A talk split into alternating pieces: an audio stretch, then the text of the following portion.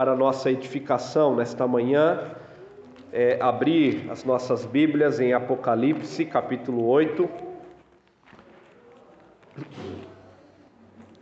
Apocalipse, capítulo 8, retomando a nossa série de exposições no livro de Apocalipse.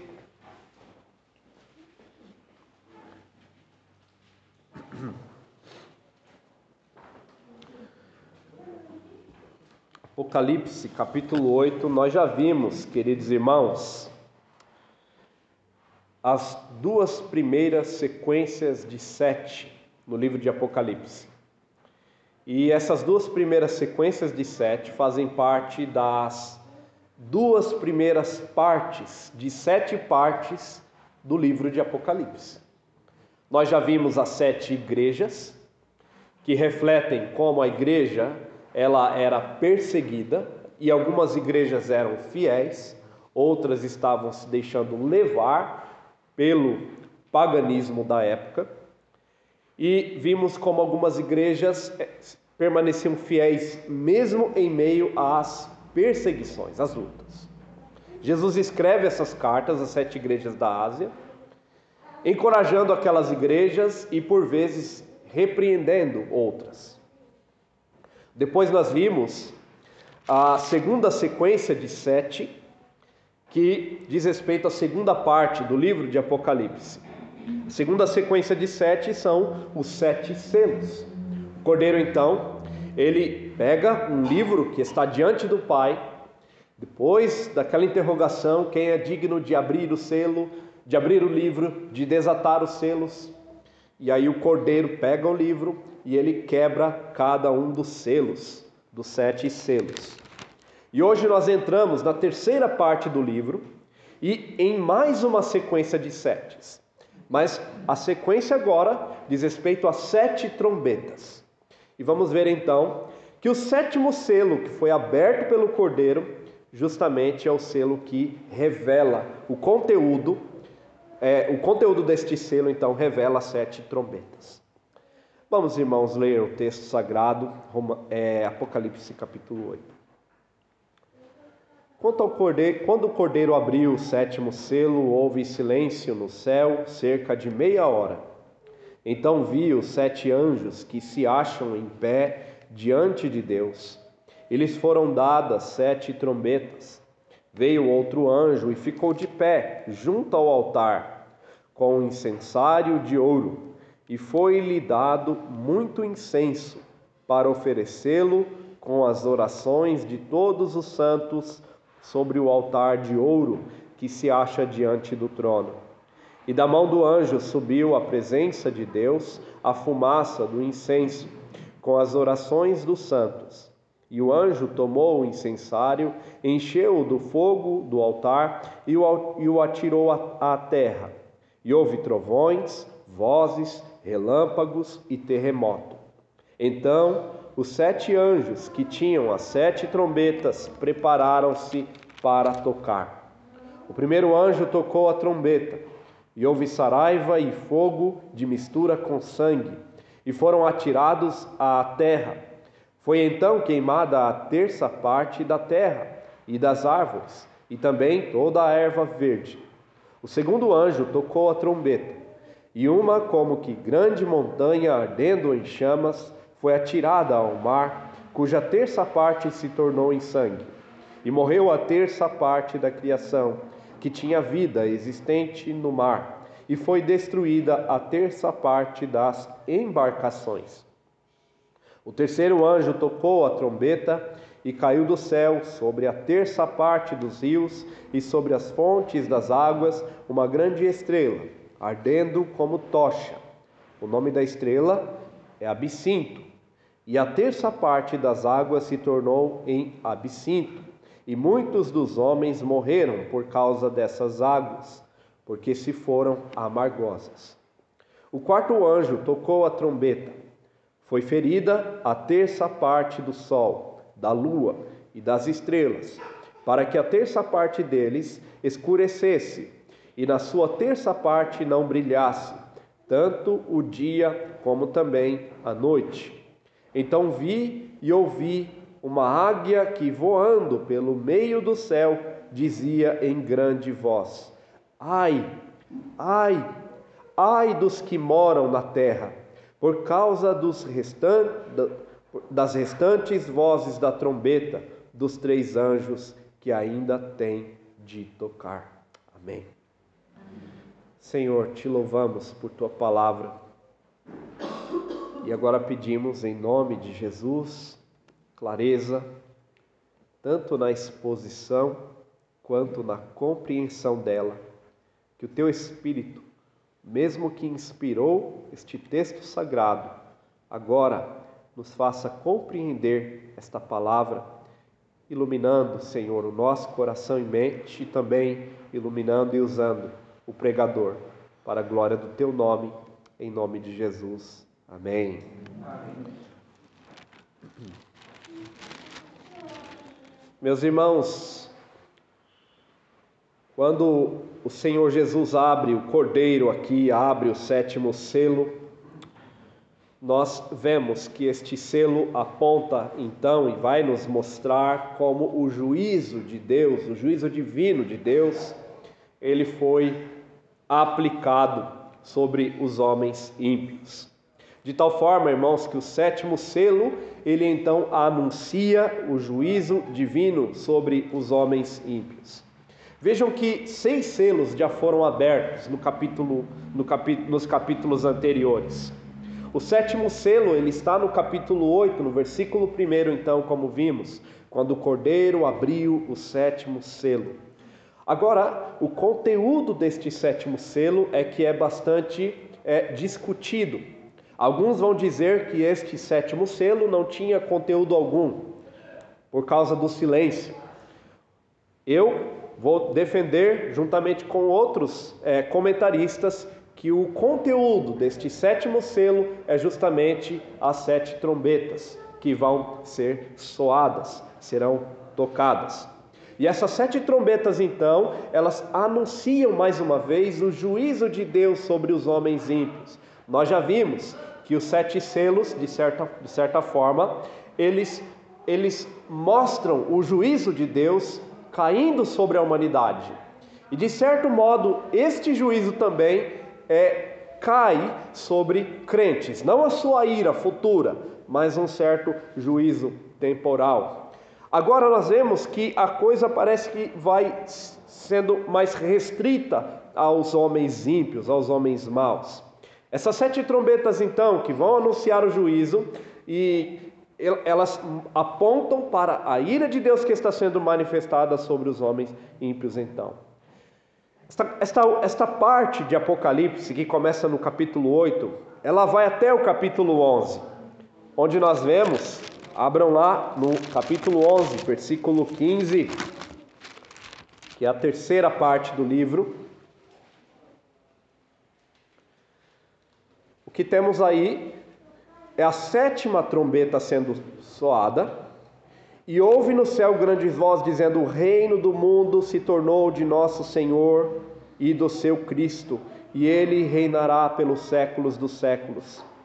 Veja que este versículo então fecha a última parte, que diz sobre o retorno de Cristo, o retorno absoluto, quando ele vem e reina é, para sempre. Ele já reina, mas ele reinará sobre também os homens ímpios e sobre toda a terra. Agora Deus vai manifestar o seu juízo. E quando o cordeiro quebra então o sétimo selo, nós temos um silêncio no céu, de modo até bastante curioso. No céu, um silêncio. E um silêncio que perdurou por cerca de meia hora, segundo o versículo primeiro. O que significa este silêncio? O que este silêncio, ou para onde este silêncio aponta? Por que houve silêncio quando o cordeiro abriu o sétimo selo? Irmãos, nós sabemos que o silêncio ele faz é, parte de algo que nos assombra, que nos deixa estarrecido, que nos deixa bastante assombrado, assustado. É isso que o silêncio faz. E por vezes o silêncio ele vem para manifestar uma certa complexidade, uma perplexidade na verdade, por causa de algumas coisas terríveis que podem acontecer. Este silêncio, então, ele revela a perplexidade do céu diante da gravidade do juízo de Deus sobre os homens. O céu, então, ficou por cerca de meia hora em silêncio, observando a gravidade e a severidade do juízo de Deus sobre os homens. Essa mesma ideia de silêncio, ela aparece em Zacarias. Eu gostaria que você abrisse Zacarias capítulo 2. Um livro antes de Malaquias. Zacarias capítulo 2, versículo 13. O que temos aí é o anúncio de Deus para Israel é, se arrepender né, e se voltar para o Senhor.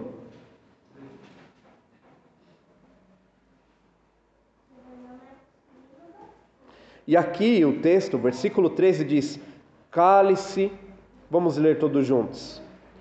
Cale-se toda a carne diante do Senhor, porque ele se levantou da sua santa morada. Veja a ideia de toda a terra se calar diante do Senhor quando ele se levanta em sua santa morada. A ideia aqui é: Deus se levantou, então agora toda a terra se cale, fique em silêncio diante daquele que se levantou do seu trono.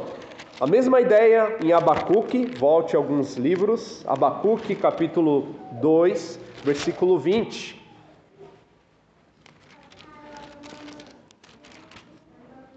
E aqui nós temos o juízo de Deus sobre os caldeus, sobre os babilônicos. Os caldeus, então.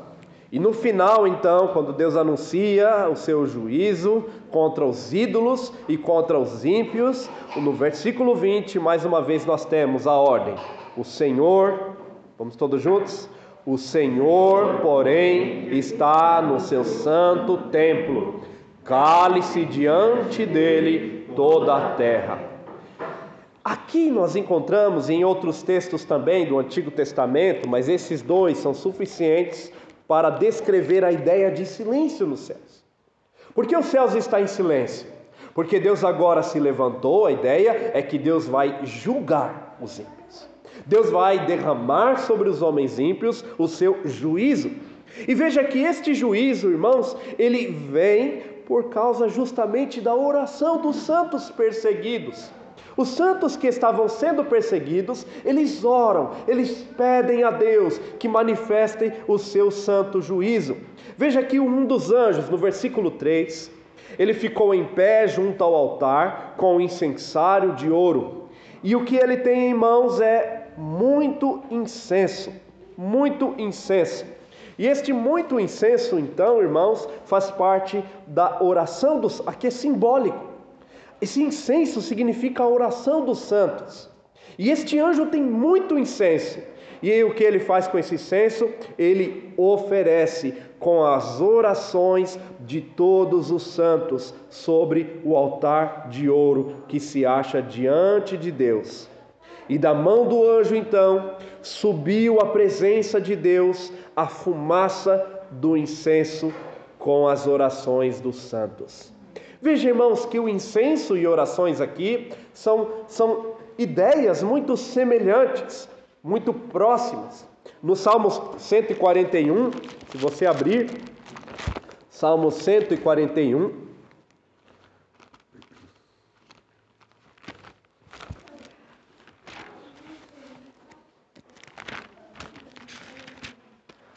versículo 2, o salmista diz: Suba à tua presença a minha oração como incenso, e seja o erguer de minhas mãos como oferta vespertina. Veja que a oração aqui no Salmo 141, verso 2, ela é muito ela é comparada a incenso Suba diante do Senhor a minha oração como incenso. E aqui o que o anjo tem em mãos? O incenso e a oração dos santos. E este incenso é queimado, ele é queimado no altar do incenso, como nós vimos lá no Antigo Testamento, um altar que existia no templo de Deus, onde o incenso era queimado e o lugar santíssimo era cheio de fumaça e do cheiro daquele incenso aromático. A oração dos santos, então, ela é comparada aqui ao incenso que sobe na presença de Deus como algo agradável a Ele, como algo que lhe agrada, algo que lhe é satisfatório. Deus tem prazer na oração dos santos, e é isso que esse anjo faz. Ele coloca no altar a oração, o incenso, e aquele incenso sobe junto com a oração dos santos na presença de Deus qual o conteúdo desta oração. O que estes santos estavam pedindo a Deus? O que esses santos pedem em sua oração? Lembremos-nos, irmãos, que agora o assunto será cada vez mais repetido nos, nos próximos, é, nas próximas sessões de Apocalipse. E o conteúdo desta oração ele aparece no quinto selo, Apocalipse 6, versículo 9. Aqui nós temos o conteúdo desta oração. Quando João, quando o Senhor abriu o quinto selo, Apocalipse 6, 9, quando ele abriu o quinto selo, vi debaixo do altar as almas daqueles que tinham sido mortos por causa da palavra de Deus e por causa do testemunho que sustentavam. Clamavam em grande voz, dizendo: Até quando, ó soberano Senhor, santo e verdadeiro, não julgas nem vingas o nosso sangue dos que habitam sobre a terra? Então, a cada um deles foi dada uma vestidura branca, e lhes disseram que repousassem ainda por pouco tempo, até que também se completasse o número dos seus conservos e irmãos que também que iam ser mortos por como igualmente eles foram. Vejam, irmãos, que o conteúdo desta oração, então, de Apocalipse capítulo 8, que sobe à presença de Deus, é um clamor por justiça. Os santos clamam para que a justiça de Deus seja manifestada contra os inimigos de Deus que se opuseram ao Evangelho, que se opuseram ao povo de Deus e que mataram o povo de Deus. Então, esta oração, ela sobe à presença de Deus. E aí, depois que esta oração sobe no versículo 4, da mão do anjo subiu da presença de Deus a fumaça do incenso com as orações dos santos. E o anjo então tomou do incensário e encheu do fogo do altar, e ele o atira sobre a terra. Agora, aquele anjo que tinha aqui um, uma posição simbólica de alguém que coloca diante de Deus as orações dos santos, simbolicamente, porque os anjos não são intercessores a Deus, nós vemos que em Apocalipse existem muitos símbolos. Este anjo que simbolicamente estava colocando diante de Deus as orações dos santos, agora ele assume uma postura de um agente de juízo. Ele pega do fogo que está no altar e atira deste fogo sobre a terra. E aí o que nós temos? Trovões, vozes, relâmpagos e terremotos. Trovões, vozes, relâmpagos e terremotos. Essa mesma ideia, irmãos, de é, é, trovões, voz, relâmpagos e terremotos, ela aparece no livro de Apocalipse em outras ocasiões. Por exemplo, no capítulo 4, versículo 5, diz que do trono de Deus saem relâmpagos, vozes e trovões, e diante do trono. Também no capítulo 11, versículo 19, Abriu-se então o santuário de Deus que se acha no céu, e foi vista a arca da aliança no seu santuário, e sobre e sobre vieram relâmpagos, vozes, trovões, terremotos e grande saraiva. Veja, irmãos, que essa ideia de trovões, relâmpagos, terremotos, ela se repete no livro de Apocalipse. E ela também aparece no sermão do Monte de Jesus em Mateus 24, quando Jesus mostra que na vinda do Filho do Homem haverá trovões, haverá terremotos em toda parte, escuridão. O que nós vemos aqui então é um símbolo da ira de Deus que está sendo manifestada. Quando o anjo pega do fogo do altar e lança sobre a terra, a manifestação que aparece é de trovões, vozes, relâmpagos e terremotos. Quer dizer, Deus vai manifestar agora o seu juízo sobre os homens ímpios em resposta às orações dos santos que foram perseguidos e mortos por causa do Evangelho. É isso que o texto está nos dizendo. A oração dos santos agora será atendida. E no verso 6, sete anjos que estavam com trombetas em mãos, eles se preparam. E eles se preparam para começarem a tocar as trombetas. Essas trombetas, irmãos, elas não parecem tocar uma após a outra, mas elas parecem soar todas de uma só vez. Embora no texto aparece uma após a outra, mas o que vemos são as trombetas soando, e aí nós vemos a ira de Deus sendo manifestada sobre os homens ímpios. Não é uma trombeta que chama o povo ao arrependimento. Anteriormente eu tinha essa visão de que essas trombetas era, elas podiam chamar o povo ao arrependimento. Mas essas trombetas anunciam destruição, catástrofe, juízo. Vejam, por exemplo, em Josué, quando Deus manda o povo marchar e rodear a cidade de Jericó durante sete vezes, e as trombetas tocariam no último dia por sete vezes, e quando as trombetas soassem, as muralhas então cairiam. E a cidade de Jericó sofreria o juízo de Deus sobre elas, por causa dos seus pecados e por causa da falta de arrependimento. Da mesma forma aqui, irmãos, o juízo de Deus vai soar. Os anjos estão preparados no versículo 6 para tocarem as suas trombetas.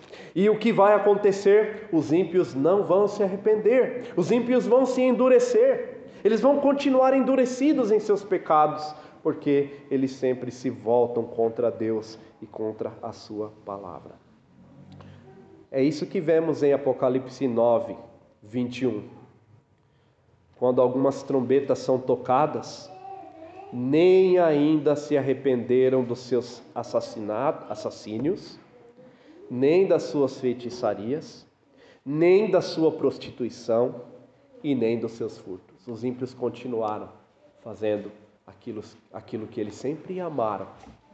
Por isso Apocalipse diz: quem está sujo, suje-se ainda mais. Quem é injusto, cometa ainda maior injustiça. A ideia é, é bastante focada na ação do homem ímpio. Que quanto mais juízo Deus revela a ele, quanto mais juízo, quanto mais a disciplina de Deus vem sobre ele, mais o seu coração é endurecido, mais ele odeia Deus, mais ele se revolta contra Deus, e mais ele abraça o seu próprio pecado. A mesma disciplina, quando vem sobre os crentes, ela quebranta.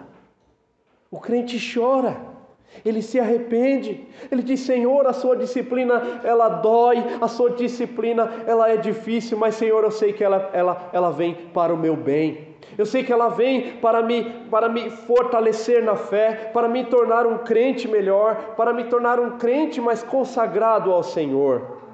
Essa mesma disciplina que vem sobre o ímpio e o endurece, quando vem sobre o crente, ela vem para aperfeiçoá-lo na fé. É assim que devemos enxergar a disciplina de Deus com arrependimento em nosso coração. Algumas aplicações aqui nessa primeira parte. Meus irmãos, quando somos perseguidos, devemos continuar orando. Se somos perseguidos por causa do Evangelho, devemos colocar diante do Senhor. Deus, eu estou sendo perseguido por causa da Sua palavra. Eu estou sendo perseguido por pregar, ensinar a tua palavra.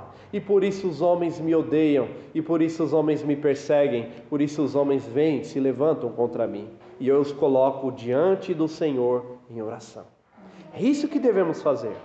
Em segundo lugar, devemos olhar para esse texto e ver que as orações dos santos, elas são preciosas aos olhos de Deus. Deus, ele ouve as nossas orações. E ele não só ouve as nossas orações, como ele também tem um tempo para respondê-las. Ele responde às nossas orações no momento certo, no momento dele. E é assim que é isso que devemos aprender desse texto. Deus tinha um momento reservado no tempo e na história no qual ele responderia à oração dos santos, no qual ele responderia à oração daqueles crentes que foram perseguidos e mortos. Em terceiro lugar, Deus estabeleceu um dia quando ele manifestará o seu juízo. Ele já estabeleceu esse dia. E esse dia ele está fechado. Deus já tem um dia quando ele vai manifestar o seu juízo sobre os homens ímpios. Depois que os anjos então tocam as trombetas, nós vemos, irmãos, algumas ações acontecendo. E é isso que nós vemos a partir do verso 7 até o verso 12. As primeiras trombetas, elas são tocadas. E o juízo de Deus, ele cai sobre os recursos dos homens. Os recursos dos homens, então, eles são afetados. Note, irmãos, a semelhança que existe entre as trombetas que soam aqui em Apocalipse, com as pragas lançadas por Deus na terra do Egito, antes do êxodo de Israel. As pragas lançadas sobre o poderoso Faraó, elas eram como que uma demonstração da indignação do e do juízo de Deus sobre os ídolos do Egito e sobre o próprio Faraó.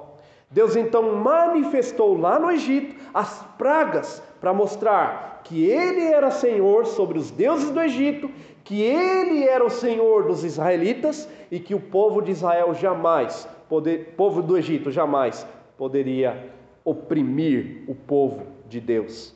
Deus então mostrou lá no Egito o seu poder sobre o Faraó para mostrar e revelar o seu senhorio sobre os ídolos e sobre os ímpios. Da mesma forma aqui, em Apocalipse 8, de 7 a 12, Deus mostra o seu senhorio sobre a idolatria da humanidade, sobre a perversão da humanidade, sobre a impiedade da humanidade, e ele mostra o seu senhorio.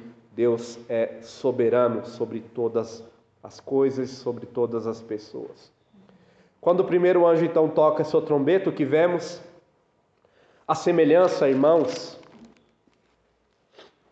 do segundo selo, do terceiro selo, quando o cavalo sai com uma balança na mão, o cavaleiro com uma balança na mão, e lá nós vemos, nós já vimos isso, nós vemos a fome que atingiria a terra. Quando o o, o, cordeiro abriu o terceiro selo, ouvi o terceiro ser vivente dizendo: Vem. Então vi e eis um cavalo preto e o seu cavaleiro com uma balança na mão. E ouvi como que uma voz no meio dos quatro seres viventes dizendo: Uma medida de trigo por um denário, três medidas de cevada por um denário, e não danifiques o azeite e o vinho. O que temos aqui, irmãos, nestes nessas primeiras trombetas? É Deus atingindo, atingindo e revelando o seu juízo sobre a provisão humana. Deus está atingindo a provisão do homem aqui. Quando o primeiro anjo toca a trombeta, então, o que vemos é saraiva, fogo e de mistura com sangue. Esses são símbolos, mas são símbolos que mostram o senhorio de Deus sobre os projetos e ações dos homens. É evidente que não nos parece que cairá saraiva e fogo de mistura com sangue, mas este é um simbolismo de que Deus está manifestando o seu juízo da mesma forma como manifestou o seu juízo lá no Egito. Então é provável que aqui esteja muito relacionado com as pragas do Egito. Abra em Êxodo, capítulo 9, versículo 22.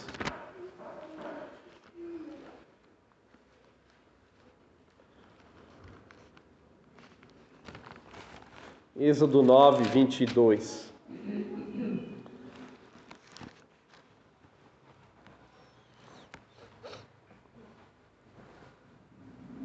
Todos juntos. 22 a 25.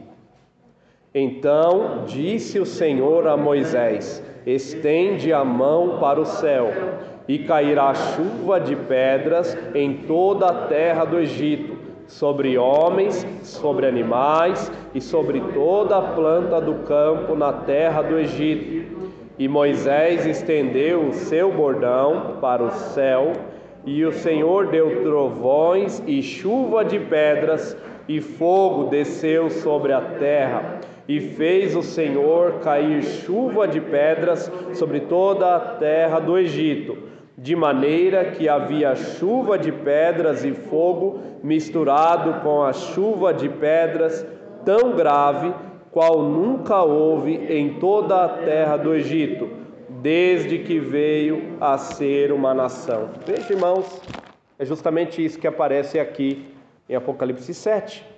Quando o anjo toca a sua primeira trombeta, foi então queimada a terça parte da terra e as árvores, e também a terça parte de toda erva verde. A provisão do homem é atingida. Na segunda trombeta, quando o anjo toca, a segunda trombeta, o anjo toca, e aí nós temos uma como que grande montanha. Veja a ideia de figura, como que. Essa expressão mostra a ideia de figura. Como que uma grande montanha ardendo em chamas que foi atirada no mar. E aí nós temos a terça parte do mar se tornando em sangue. E morreu a terça parte da criação que tinha vida existente no mar, e foi destruída a terça parte das embarcações. Quando o anjo toca a segunda trombeta, nós temos mais uma vez o juízo de Deus sobre os homens ímpios e sobre os deuses ímpios, a idolatria. Em Êxodo capítulo 7, versículo 20,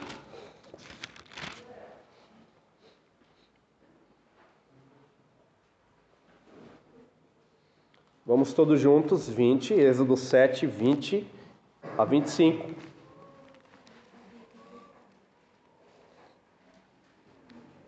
Juntos. Fizeram Moisés e Arão como o Senhor lhes havia ordenado.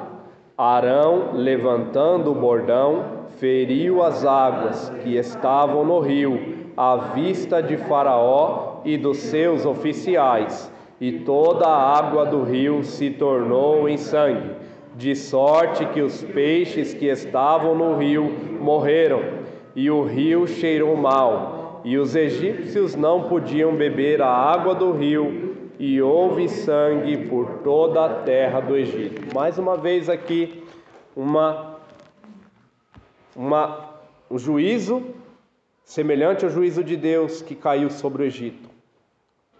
Agora, a diferença deste aqui, quando o anjo toca a trombeta, é que não só a criação do mar morreu, a terça parte, mas também foi destruído a terça parte das embarcações.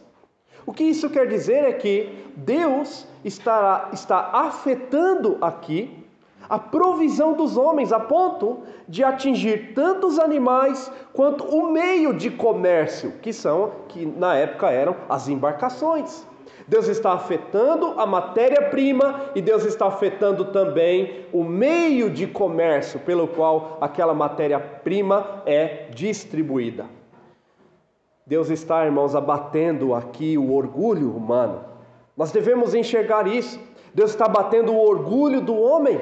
O homem moderno é um homem prepotente, que confia no seu poder, que confia no seu dinheiro, que confia nas suas riquezas. Mas este texto vem nos ensinar que o nosso Deus é quem nos provê tudo o que precisamos. E se Ele quiser nos disciplinar, Ele pode fazê-lo, a fim de que quebre o nosso coração, quebre o nosso orgulho e nos coloque ajoelhados diante dele em total humilhação e dependência do nosso Senhor. É assim que o juízo de Deus ou a disciplina de Deus vem sobre os justos. Mas sobre os injustos nós vimos isso endurece ainda mais. E veja que é justamente isso que acontece lá no Êxodo. Quando Deus então manda aquelas pragas, Deus diz: Eu vou endurecer o coração de Faraó, e o coração de Faraó se torna ainda mais duro, o coração de Faraó se torna cada vez mais é, indignado com Deus e com o povo de Israel. O juízo de Deus que vem, ele tem uma causa diferente ou um resultado diferente sobre a vida dos justos e um resultado diferente sobre a vida dos injustos. Nós vemos, irmãos, pessoas tentando culpar a Deus e se, se voltar contra Deus por causa das mortes da pandemia. Esse Deus, esse é o Deus que você crê, está deixando tantas pessoas morrerem, está deixando tantas pessoas morrerem sem solução. É assim que o ímpio vê o juízo, é assim que o ímpio vê as catástrofes. Ele se volta contra Deus, mas o crente não. O crente entende que o poder da vida e da morte estão nas mãos de Deus. E quando Deus tira, é porque Ele fez para o bem e para a glória do seu próprio nome e por razões que às vezes desconhecemos. Mas Deus soberanamente dá a vida e soberanamente tira a vida. E o crente, assim que ele enxerga, ele se submete à vontade soberana de Deus. É o nosso Deus quem nos dá a provisão, é o nosso Deus quem nos dá a vida, é o nosso Deus quem nos dá tudo o que precisamos. É assim que o crente enxerga a mão de Deus, tanto a mão que disciplina quanto a mão que abençoa e acaricia. É assim que o crente enxerga o amor e a disciplina de Deus. A terceira trombeta então é tocada no verso 10. E cai do céu sobre a terça parte dos rios e sobre as fontes das águas uma grande estrela ardendo como tocha. O nome da estrela, Absinto, e a terça parte das águas se tornou em absinto, e muitos dos homens morreram por causa dessas águas, porque se tornaram amargosas. Veja, irmãos, que quando a terceira trombeta ela é soada, ela é tocada, nós vemos mais uma vez uma ideia simbólica que agora os rios, as fontes das águas são afetadas, não só o mar, mas agora os rios e as fontes das águas também são afetadas. Agora note o paralelo. Essa fonte de água que se torna amarga e traz morte, veja o paralelo em Apocalipse 7, versículo 17.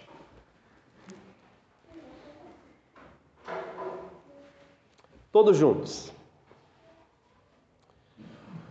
Pois o cordeiro que se encontra no meio do trono as apacentará e os guiará para as fontes da água da vida, e Deus lhes enxugará dos olhos toda a lágrima. Agora em Apocalipse 21, versículo 6. 21, versículo 6. Todos juntos. Disse-me ainda: tudo está feito. Eu sou o Alfa e o Ômega, o princípio e o fim. Eu, a quem tem sede, darei de graça da fonte da água da vida. Note o paralelo, irmãos, que não pode deixar de, não podemos deixar passar desapercebido. Este paralelo de uma fonte que traz vida, nós vimos a fonte da água da vida, e as fontes que foram atingidas pelo juízo de Deus e que trazem aqui morte se tornam amargosas, elas então mostram como Deus ele impõe o seu juízo sobre os ídolos pagãos que não podem trazer vida, que não podem trazer vida eterna, e sobre os homens ímpios que estão confiando nessas fontes. E aqui nós vemos, irmãos, que Deus é aquele quem nos dá uma fonte de água viva, uma fonte de água que nos traz vida eterna. Mas essa aqui não. Essa aqui é amarga. Ela reflete o juízo de Deus. Deus está dizendo: aqui está a água que vocês querem. Vocês querem beber essa água amargosa e elas, ela vai trazer morte. E justamente isso que Deus faz também com o povo de Israel, lá em Jeremias capítulo 8. Eu vou ler para os irmãos. Jeremias 8.